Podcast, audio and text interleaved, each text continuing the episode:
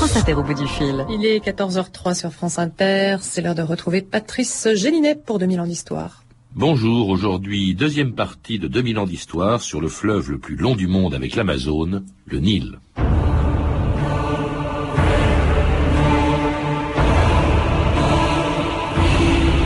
Vous, Hartington et vos impérialistes, vous cherchez tous les prétextes pour pénétrer au centre de l'Afrique. Mettez-vous bien dans la tête que je n'enverrai aucune armée sur le Nil.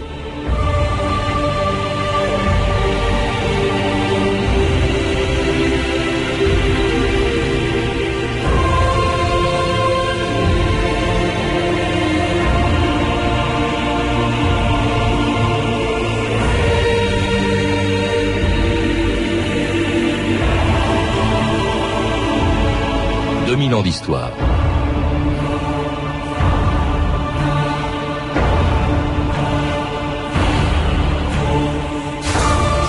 Aucun fleuve au monde n'a occupé une place aussi importante dans l'histoire que le Nil.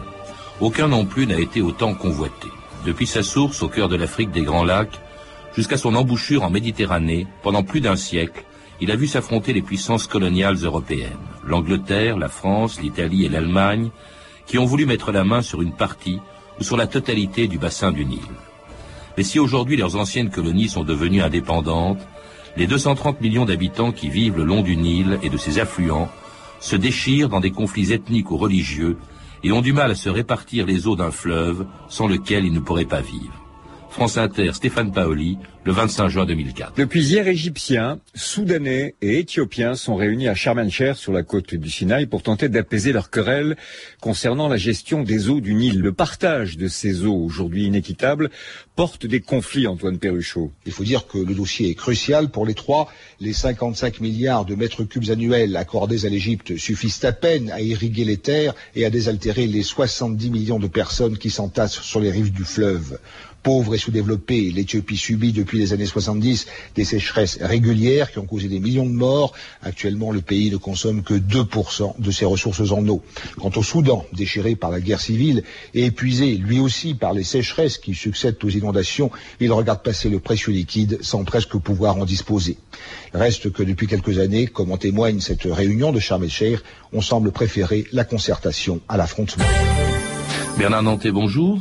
Bonjour. Alors le partage des eaux du Nil, euh, voilà un problème dont on parle peu aujourd'hui, en oubliant d'ailleurs à quel point euh, elles sont vitales pour tous ceux qui vivent euh, dans le bassin de ce fleuve chargé d'histoire. Nous l'avons rappelé hier. Vous avez rappelé aussi à quel point on avait découvert très tard les, les sources du Nil. Et cela à une époque d'ailleurs, vous le dites dans votre livre, le Nil commence à intéresser les puissances coloniales. Qu'est-ce qui pousse au XIXe siècle des pays comme la France, comme l'Angleterre, mais aussi comme l'Italie ou, ou l'Allemagne à s'intéresser au Nil et apparemment pour d'autres raisons que pour y faire des découvertes archéologiques. Les Anglais sont les premiers à s'intéresser au Nil parce que le Nil, euh, les pays qui bordent le Nil bordent également l'océan Indien et la mer Rouge. Euh, le canal de Suez, rappelons-le, a été ouvert en 1869 et c'est la route des Indes. La route des Indes, c'est la route de l'Empire des Indes. Donc les Anglais ont un intérêt fondamental à contrôler tous les pays situé sur le bord de l'océan Indien, et comme ces pays bordent également le Nil, le Nil lui-même, dans la, dans, la, dans la continuité, la continuation, porte sur l'Afrique australe, les Anglais sont très très intéressés par la possession de toute cette région-là. Donc si je vous ai bien compris, Bernard Nantais, l'Angleterre s'intéresse à l'Égypte parce qu'elle est sur la route des Indes, sur la route de sa colonie la plus importante, mais il ne faut pas l'oublier aussi, depuis le XVIe siècle, l'Égypte est déjà sous l'autorité d'un empire, d'un autre empire, l'Empire ottoman, l'Empire turc. C'est d'ailleurs, euh, on ne l'a pas dit, mais c'est sous prétexte de la délivrer des Turcs que Bonaparte avait débarqué à Alexandrie en 1798. Alors l'Égypte d'ailleurs est gouvernée par un vice-roi, un Khedive, euh, qui n'est théoriquement que le représentant du sultan au Caire.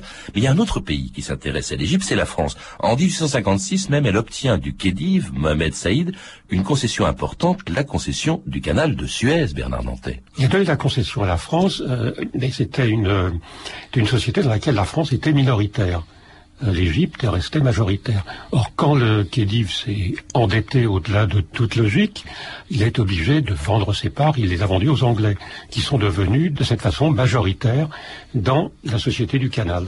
Et exerçant un contrôle très étroit sur l'Égypte, qui en fait perd, on peut le dire, son indépendance. Officiellement non, le Khedive continue de gouverner, mais en réalité c'est un véritable protectorat euh, anglais l'Égypte. Oui, parce que le Khedive a emprunté de l'argent un peu partout, il avait eu la folie des grandeurs, c'était pas Khéops, mais, mm. mais presque. Euh, il avait emprunté de l'argent partout, donc il était aux mains vraiment d'une une société, mais une association des, pays donateurs et c'était celle de la colonisation, ces pays donateurs dans lesquels les Anglais étaient majoritaires également. Alors ces Anglais donc exercent cette euh, véritable tutelle sur l'Égypte à partir de ce moment-là, et euh, l'Égypte avec laquelle les Anglais vont remonter le long du Nil pour conquérir une région qui était longtemps restée indépendante et qui est le Soudan. Les Anglais, à la suite du, du fils du Khedive qui avait conquis le Soudan euh, par le feu et le fer et les, larves et tout ça, au début du 19e siècle, et l'esclavage au, début du 19e siècle, euh, avait envisagé, ont envisagé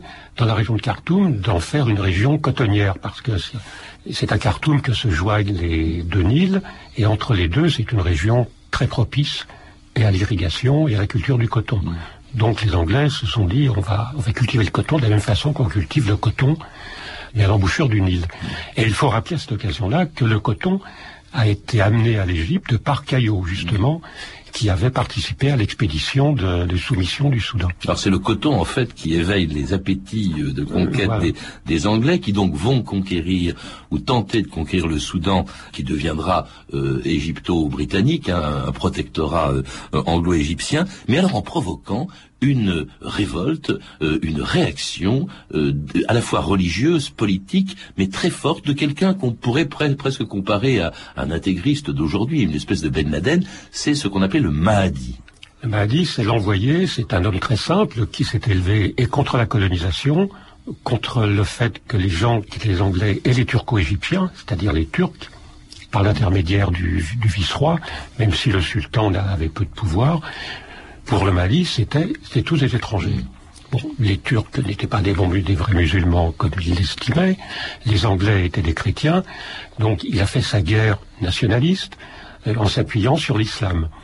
Et Mahdi, ça veut dire envoyer des prophètes, donc c'est quelque chose de divin, il prétend détenir un message divin, envoyé de Dieu. Envoyé de Dieu. Et les gens ont cru en lui. Enfin, c'était autour quand même de sa tribu, les, les c'était quand même sa tribu. Hein. Donc il a, au fur et à mesure, il a voulu négocier pour négocier le départ des Anglais. Et ça ne s'est pas fait.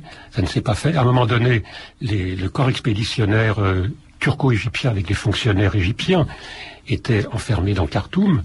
Et les Anglais ont demandé à ce moment-là Major Gordon, qui avait été gouverneur d'une province d'Équatoria beaucoup plus au sud, d'évacuer parce que il faut rappeler que avant euh, cet épisode de Khartoum, il y a eu quand même un désastre militaire terrible infligé par le Mahdi et 30 000 de ses fidèles euh, qui ont massacré euh, un petit corps d'armée commandé par un, Anglais, le, le, William X, dont la tête d'ailleurs a été accrochée à, à, la selle du Mahdi. Alors le Mahdi, après cette victoire, cette écrasante défaite pour les Anglo-Égyptiens, le Mahdi se met à encercler justement la ville de Khartoum, défendue par ce gouvernement anglais que vous citez, le général Gordon, et Gordon qui va demander du secours au gouvernement britannique, dont le Premier ministre, hein, Lord Gladstone, après avoir été hostile à une intervention de son pays sur le Nil, finit par céder sous la pression de l'opinion publique. Que va devenir l'Égypte si le Mahdi s'empare de Khartoum et de l'arsenal de cette ville? Écoutez, messieurs, mettez-vous bien dans la tête que je n'enverrai aucune armée sur le Nil. Vous, Hartington et vos impérialistes, vous cherchez tous les prétextes pour pénétrer au centre de l'Afrique. Il s'agit de l'Égypte. Nous avons une responsabilité morale envers l'Égypte. C'est la vallée du Nil pour vous, Woolsey. La remontée du Nil pour sauver un seul fou obstiné. Colonel Stuart, informez votre général Gordon que bientôt une armée britannique va s'embarquer pour le Caire. Merci, monsieur.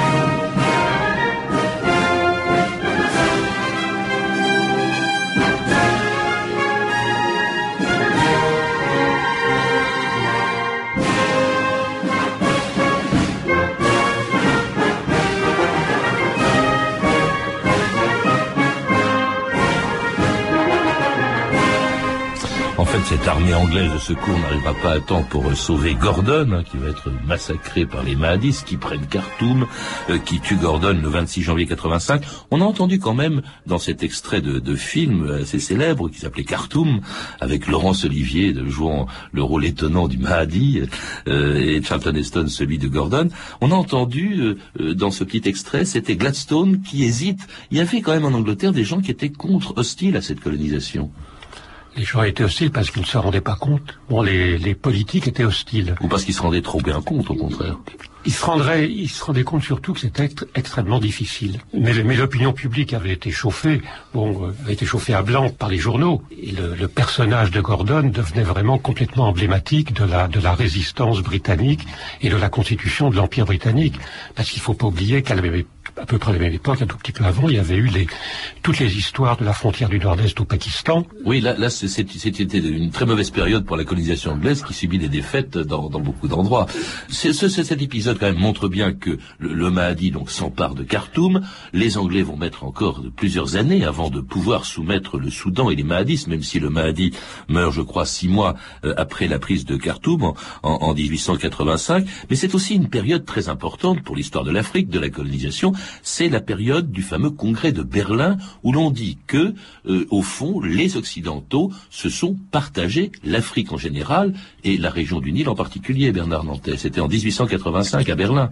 En fait, on, c'est pas tout à fait exact de dire que les Occidentaux se sont partagés l'Afrique. Les Occidentaux ont partagé des zones d'influence commerciale. Bon, alors, mais très rapidement, c'est devenu, euh, c'est devenu ce qu'on a appelé une course au clocher, c'est-à-dire chacun voulant que sa zone d'influence soit sa zone de colonisation, la zone dans laquelle il pouvait faire tout ce qu'il voulait. Tous les pays européens, euh, en fait, s'y sont mis. Ils ont institué des actes de colonisation. Bon, ça a été la, de la géopolitique. Oui, alors avec un grand projet euh, britannique qui était ce qu'on appelait l'Afrique du Cap au Caire je crois que c'est un député euh, du Cap euh, qui était une colonie britannique qui s'appelait Cecil Rhodes et qui disait au fond ce qu'il nous faut c'est euh, de, relier en un seul et même ensemble si j'ai bien compris Bernard Nantais de relier tout ce qui va en Afrique du nord du Cap jusqu'au Caire au sud c'est ça? Alors Cecil Rhodes était un fanatique des chemins de fer il faut construire des chemins de fer en Afrique. Il est originaire d'un, il, vivait en Rhodésie. Voilà, il faut mettre du chemin de fer partout, parce que avec le chemin de fer, on peut transporter des gens et surtout on peut gagner de l'argent. C'est beaucoup plus rentable de construire des chemins de fer que de creuser la terre pour trouver des diamants, etc. Donc, et lui, son, projet dans sa tête, voulait-il construire un chemin de fer du Cap au Caire Ça, on ne sait pas. Mais la formule a fait tilt et c'est devenu la formule choc de la création de l'Empire britannique. Ce qui se posait donc pour les Anglais, entre autres en ce qui concerne le, nord de l'Afrique, le nord-est de l'Afrique, de contrôler l'ensemble du Nil. Alors ça, c'est un grand projet du Cap au Caire qui va tout à fait à l'encontre d'un grand projet français de même nature, mais qui lui va d'est en ouest. Il s'agit pour la France, euh, au fond, de relier ces colonies euh, d'Afrique noire, c'est-à-dire l'Afrique occidentale, l'Afrique équatoriale, à euh, Djibouti, hein, qui était une colonie française, et à l'Éthiopie, qui était un allié de la France. Autrement dit, l'axe de pénétration en Afrique des Anglais du nord au sud bah, allait croiser celui des Français d'est en ouest, Bernard Danté. Et ça allait donner une grande crise dont nous allons parler. L'Éthiopie était alliée de la France parce qu'on avait construit un chemin de fer pour désenclaver l'Éthiopie, qui aboutissait à Djibouti. Mais, mais la France voulait voulait joindre Dakar à Djibouti et cet axe de colonisation, disons, se croisait avec celui du Cap au Caire, il se croisait où? Se croisait à Fashoda. Alors il faut expliquer de quoi il s'agit. Il s'agit pour la France d'envoyer une mission partant euh, du Gabon, partant de l'Afrique équatoriale, en direction de Djibouti et qui forcément allait traverser quelque part le Nil. Euh, qui était ce, ce capitaine marchand qui en prend le commandement? Ce capitaine marchand, bon, c'était un, un militaire. Il, a formé, il a formé une colonne euh, pour atteindre le Nil. Mais à cette époque, on, ne connaissait rien du tout de la topographie des lieux entre le Gabon, le Congo et le Nil. Et il a, il a transporté, euh, c'était l'époque de, la diplomatie de la cadonnière, il a transporté, il a fait transporter un bateau en pièces détachées pour naviguer sur les fleuves, sur les fleuves, sur les rivières. incroyable. Sur les rivières. Et à un moment donné, pour passer du bassin du Congo à partir de, de Brazzaville au bassin du Nil, il a fallu, euh, il a fallu construire une route spéciale, une route et une piste, et transporter le bateau démonté à dos d'homme pendant, je crois, près de 200 kilomètres. Mm. Ça a duré des mois et des mois. ça a été épouvantable très difficile. Dans cette expédition arrive sur le Nil à Fashoda le 1er juillet 1898, provoquant bien sûr la colère de l'Angleterre, euh, qui envoie Kitchener euh, à Fashoda et qui, par la voix, par l'intermédiaire de son ambassadeur en France, proteste auprès du ministre des Affaires étrangères français, Théophile Delcassé. Bonjour, monsieur l'ambassadeur. Vous avez demandé à me voir Oui, monsieur le ministre.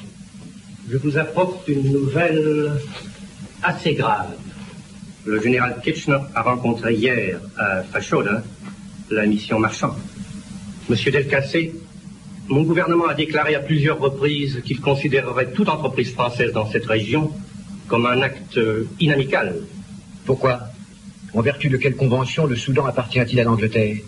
Depuis la victoire du Sirdar Kitchener, le Soudan appartient à l'Angleterre et à l'Égypte. Monsieur le ministre, je suis profondément désolé, mais je crois de mon devoir de vous dire que cette affaire est très sérieuse. L'Angleterre ne ferait tout de même pas la guerre à propos de Fashoda, un village de nègres. Il n'est pas pour elle d'un intérêt vital. Enfin, ça ne justifierait pas que deux grandes nations se battent. Je crois que si, monsieur le ministre. On a oublié aujourd'hui, euh, Bernard Nantais, qu'en 1898, eh ben, la France et l'Angleterre auraient bien pu se faire la guerre pour un tout petit village sur le Nil qui était Fashoda. Il y a les passions étaient déchaînées à ce moment-là. Les passions étaient déchaînées en, en France et en Angleterre. Bon, au niveau des gouvernements, ça chauffait, ça chauffait pas mal, mais, mais sur place, Kitchener et Marchand s'entendaient quand même très bien en tant que militaires. Il faut pas oublier que Marchand avait emporté des boîtes de foie gras, euh, des vins, etc. Et bon, ils festoyaient, ils, ils, se sont rencontrés, ils sont restés l'un face à l'autre. Oui, mais Kitchener demande quand même au son gouvernement à Marchand de s'en aller, parce qu'il faut bien comprendre tout l'enjeu. Si jamais Marchand reste à Fashoda, sur le Nil, bah, ça devient une, effectivement l'Afrique française d'est en ouest va voir le jour et ça, ça contrarie les projets des Anglais du nord au sud, euh, et notamment sur le Soudan, puisque Kitchener vient de réduire, d'anéantir les derniers mahadistes qui existaient encore, et le Soudan était sur le point ou bien devenait français ou bien devenait anglais, si j'ai bien compris Bernard Nantais. Enfin, chacun se disait, chaque pays se disait, c'est eux ou nous. Donc ça, ça a duré plusieurs semaines jusqu'au moment où il y a eu des tractations. La France a, a laissé à l'Angleterre ses, ses, prétentions sur le Nil, mais en échange, l'Angleterre a laissé à la France le, le Sahara, a abandonné ses prétentions sur le Sahara. Et, et, Marchand, donc, on a demandé à Marchand de quitter le Nil. La France ne mettra plus jamais, si je puis dire, les, les pieds sur le sur le Nil. Euh, et alors, pour, il faut rappeler aussi la raison, c'est que Delcassé se dit, bah, je, moi, j'ai besoin de l'alliance des Anglais contre les Allemands en Europe, donc je vais pas euh, saboter la perspective de cette fameuse entente cordiale qui aura, cordiale, oui. qui aura lieu bientôt, euh, en, en, se fâchant avec les Anglais à propos de Fashoda. Donc, je, je renonce à Fashoda. À ce moment-là, plus rien n'empêche la colonisation de l'ensemble du bassin euh, du Nil, le Bernard Nantais. Il y a un pays quand même qui va résister à toute forme de colonisation dans ce bassin du Nil, c'est l'Éthiopie. L'Éthiopie a résisté militairement, il y a elle s'est, elle s'est battue face aux, face aux Italiens qui étaient déjà installés en Érythrée. Et les Éthiopiens ont battu les Italiens à, à je crois, en 96. En 1896, ont affiché une défaite une défaite terrible, c'est que les Italiens n'ont pas pu coloniser l'Éthiopie. Et l'Éthiopie est toujours restée indépendante, sauf pendant trois ans, à la veille, trois, quatre ans, à la veille de la dernière guerre. Mais même à cette époque-là, on pouvait dire, les Éthiopiens pouvaient dire qu'ils n'avaient pas été envahis, puisque le Négus étant lui-même l'Éthiopie, étant à l'étranger, l'Éthiopie n'avait pas été envahie puisqu'il est incarné dans le Négus. Ben, résumons-nous, euh, si on, si on remonte toujours le Nil, donc l'Égypte, le Soudan sont des protectorats anglais, euh, l'Éthiopie donc résiste jusqu'à l'arrivée de Mussolini. Il y a un pays dont on parle jamais, mais qui aussi avait des ambitions qu'il a satisfait pendant un certain nombre d'années, toujours dans le bassin du Nil, mais à sa source, c'est l'Allemagne. L'Allemagne qui a colonisé pendant longtemps le Rwanda et le Burundi, Bernard Nantais. C'est l'Allemagne qui avait par ailleurs organisé la conférence de Berlin pour lâcher la France et l'Angleterre sur euh, d'autres territoires en Afrique et qui avait passé des accords secrets avec des rois locaux. Euh, L'Allemagne s'était implantée au Rwanda et au Burundi. Elle s'était implantée, bon, père qu'elle avait colonisé parce qu'il n'y a jamais eu qu'une poignée d'administrateurs. Au Rwanda, ils n'ont jamais été supérieurs à une dizaine. Hein, à l'époque, euh, avant 1914. Hein. Et qu'ils perdront donc après la guerre de 1918.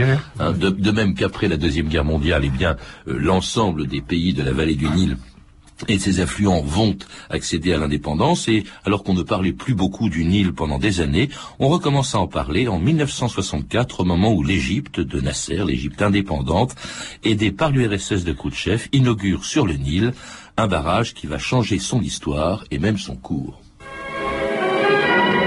En 1956, Nasser décrétait la nationalisation du canal de Suez pour répondre au refus de financement du barrage d'Aswan par les États-Unis et la Grande-Bretagne. Sauvé par les deux grands, financé par le gouvernement de Khrouchtchev, Nasser, gagnant sur tous les tableaux, put entreprendre dans la vallée du Nil une œuvre digne des pharaons. Et aujourd'hui, M. Khrouchtchev peut venir en triomphateur inaugurer la première tranche des travaux du haut barrage, dont le financement lui sera du reste remboursé. Possible l'édification du barrage, il a fallu que le Nil change de cours. Et c'est ce qui fut fait sur un geste conjoint de Nasser et de Khrouchtchev.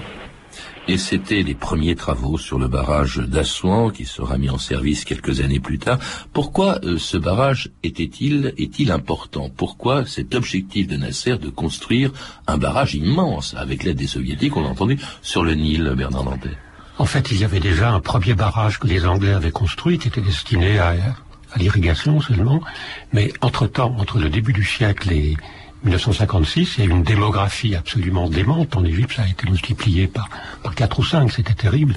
Et pour nourrir toute cette population, il fallait, euh, mettre en valeur de nouvelles terres, qui étaient des terres, désertiques.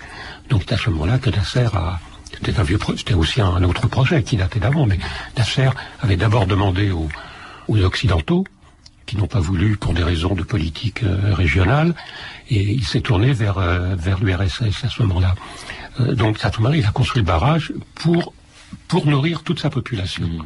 Et pour, pour nourrir la population, pour replanter du coton, pour, pour multiplier les terres les terres cultivables. Et cela quand même avec de, des gros inconvénients, on se souvient, parce que construire un barrage à Assouan, c'était euh, mettre placer sous les eaux, euh, faire disparaître sous les eaux des tas de vestiges archéologiques. À Boussimbel, par exemple, qui devrait être surélevé pour pour échapper à, à cette inondation. C'était aussi, on l'oublie, c'est quand même la, la création d'une véritable mer intérieure qui provoque, dit-on, par évaporation, l'évaporation de 10 milliards de mètres cubes d'eau. C'est quand même cette eau qui est très précieuse, pas seulement pour les Égyptiens, mais pour tous ceux euh, qui sont en, en, en amont Disons, le barrage retient de l'eau et permet d'en donner quand il y en a moins. Oui. Mais par ailleurs, effectivement, comme ça fait une superficie immense, bon, donc elle s'évapore parce qu'on est, on est vraiment en plein Sahara. Hein, faut pas oublier ça. Et à l'époque, il y avait une négociation entre les Anglais, à l'époque de l'époque anglaise, les Égyptiens et les Soudanais, pour un partage des eaux du Nil. Mais on avait totalement oublié les Éthiopiens et, et les pays et les habitants et les gens qui vivaient en amont. Mais la démographie a joué également pour les Éthiopiens. Oui, parce que il faut, il faut rappeler, c'est quand même au fond tout l'intérêt aussi de, de- la façon dont vous traitez cette histoire du Nil, c'est que vous rappelez aujourd'hui que le Nil est une zone de conflit dont on parle pas. C'est une zone euh, autour de laquelle on voit se développer euh, l'intégrisme. C'est également euh, une région de guerres civiles qui sont effroyables. Il y a celle dont on a parlé parce que le génocide était tellement immense, je parle du Rwanda, qu'on ne pouvait pas ne pas en parler. Mais il y a aussi ce conflit totalement oublié du Sud-Soudan, au Darfour, euh, et on a l'impression que tous ces problèmes, au fond, vous les résumez d'une manière suivante, vous, l'avez dit derrière un instant, c'est euh, justement l'extraordinaire croissance démographique de toutes les populations qui vivent autour du Nil, Bernard Nantais. C'est le lien entre la, démographie et la désertification. En multipliant les barrages, effectivement, on peut retenir l'eau un certain temps pour la faire repartir, pour la redistribuer quand on en a besoin. Mais la démographie est là et les États veulent absolument garder le maximum d'eau pour eux. Le fait que l'Éthiopie veuille construire des barrages, c'est l'Éthiopie qui donne les eaux, qui donne la, majeure partie des eaux nourricières au Nil, veulent construire ces barrages, ça, a provoqué justement les, les fameuses réunions de, et les réunions récentes, les réunions de Sharm el-Sheikh, etc., pour que les gens puissent s'entendre, pour que les pays riverains du Nil, la totalité des pays riverains du Nil puissent s'entendre. Alors, alors qu'auparavant, c'était seulement le Soudan et l'Égypte. Mais quel rapport entre cette croissance démographique et les, et les drames dont je, dont je, que j'évoquais à l'instant, euh, par exemple le, le, le génocide de Rwanda, la guerre euh, au Soudan, qui est une guerre civile, c'est pas une guerre entre les États, ça. Le, le génocide au Rwanda, bon, il y a eu, il y avait à l'origine le- la, la pression démographique incroyable parce que le Rwanda, comme le Burundi, sont les pays les plus peuplés d'Afrique. On se bat, on se bat pour les plus terres. densément peuplées. Plus densément peuplées. C'est la densité. Oui, c'est ça, la densité. On, on, se bat pour les terres disponibles. Au Darfour, c'est un peu la même chose également. On se bat pour les terres, les maigres terres euh, arabes, mmh. arabes, et les, les, tribus nomades sont souvent celles qui euh, qui font les raids sur les villages d'agriculteurs.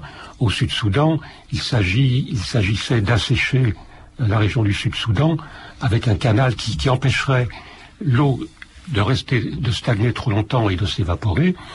Et, justement, comme il y avait à l'époque un conflit entre le gouvernement central et les gens du Sud-Soudan qui se réfugiaient dans des marais, qui trouvaient dans des marais un lieu propice à la, guérilla, euh, le, le, gouvernement de Khartoum a voulu faire la même chose que Saddam Hussein a fait dans le sud de, l'Irak en asséchant les marais. C'est toujours c'est le poisson dans l'eau. Euh, et, et, dans l'eau, on récupère le poisson dans le vent d'eau. Mais, mais maintenant pour le Soudan, il y a eu un accord qui s'est fait et il reste le Darfour. Euh, qui est encore en question. Et tout ça autour donc d'un fleuve dont vous nous parlez depuis hier, Bernard Nantais, le Nil, euh, que vous racontez aussi dans une histoire du Nil qui vient d'être publiée aux éditions du Félin. Vous êtes également l'auteur d'une encyclopédie illustrée au cœur de l'Afrique, publiée chez Milan Jeunesse l'année dernière. À lire également un beau livre, euh, Niger, La magie d'un fleuve, d'Éric Selato, qui vient de paraître aux éditions Vilo. Puis à voir également sur la chaîne Toute l'Histoire, un documentaire en rapport avec notre sujet, Épreuve de force à Suez. Ce sera le vendredi 28 octobre à 18h sur Toute l'Histoire. Vous avez pu entendre des extraits de Khartoum, de Basile Derden, disponible en DVD chez MGM, Entente cordiale de Marcel L'Herbier, disponible en vidéo au document cinématographique, une archive pâtée de 1964 éditée par Montparnasse Vidéo ainsi que des archives INA. Ces références sont disponibles par téléphone au 32 30, 34 centimes la minute ou sur franceinter.com. C'était 2000 ans d'histoire. Merci à tous ceux avec lesquels nous avons navigué sur le Nil. Les explorateurs Loïc Frappos, Claire Tesser, Camille Pouchelaguier et Mathieu Ménossi et le chef de pirogue Anne Kobilac.